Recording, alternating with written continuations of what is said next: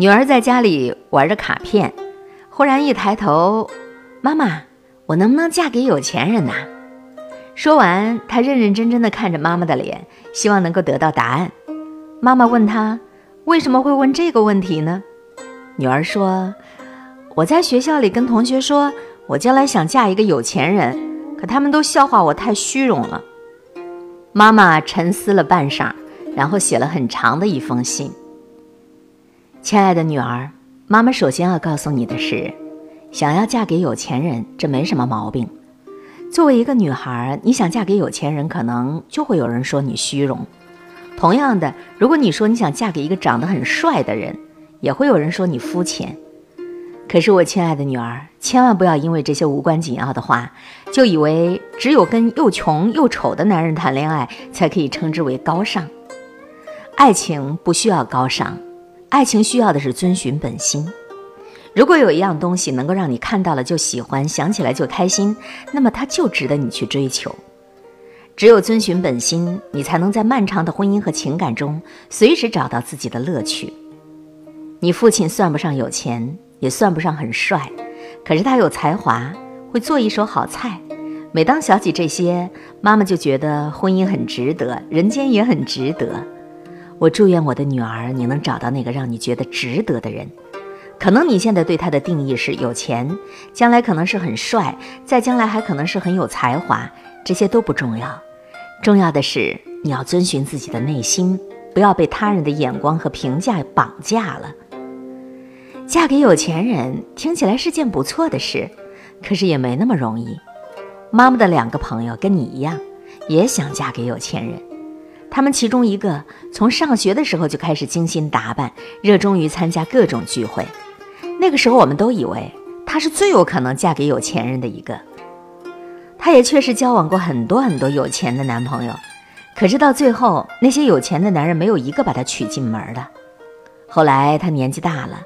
渐渐的也不再那么好看，又没有一份像样的工作，最后就马马虎虎的找了一个人嫁了。女儿，你听到这儿，可能会说那些有钱人太坏了，对待感情怎么可以这样不负责任呢？是的，我的这第一个朋友虽然不学无术，自讨苦吃，但相信爱情的他，依然是一个受害者。每一次他被分手，看他哭得梨花带雨，我也会在心里痛骂那些玩弄感情的渣男。事实上，无论是有钱人还是穷人，都有坏人和好人，这个比例你很难说哪一个更高一些。你要嫁给有钱人，那么他一定要是一个有钱的好人，而不是随随便便一个有钱人。有钱当然是一个不错的加分项，却不是最重要的那一个。除了有钱之外，他还必须对待感情足够真诚、有爱心、有担当。如果没有这些，妈妈宁愿你嫁给一个没钱的好人。所以，亲爱的女儿，我想嫁给有钱人这句话的后面，妈妈要为你再加上一句：但不是谁有钱都可以嫁的。我的另一个朋友呢，就是你认识的林姨。林姨家里很有钱，这是你知道的。但你不知道的是。林姨还曾经去英国做过交换生，有英语八级证书，给一家企业的老板做过同声翻译。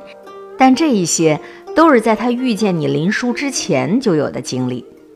因为这些，无论是你林叔还是林叔的爸妈，对他都永远能高看一眼，从来不会因为自己家里有钱就稍加对这个儿媳妇有所怠慢。你看，婚姻其实它就像一场交易，有钱人都很聪明，他们从来不做亏本的买卖。想要嫁给有钱人，你必须有足够拿得出手的东西。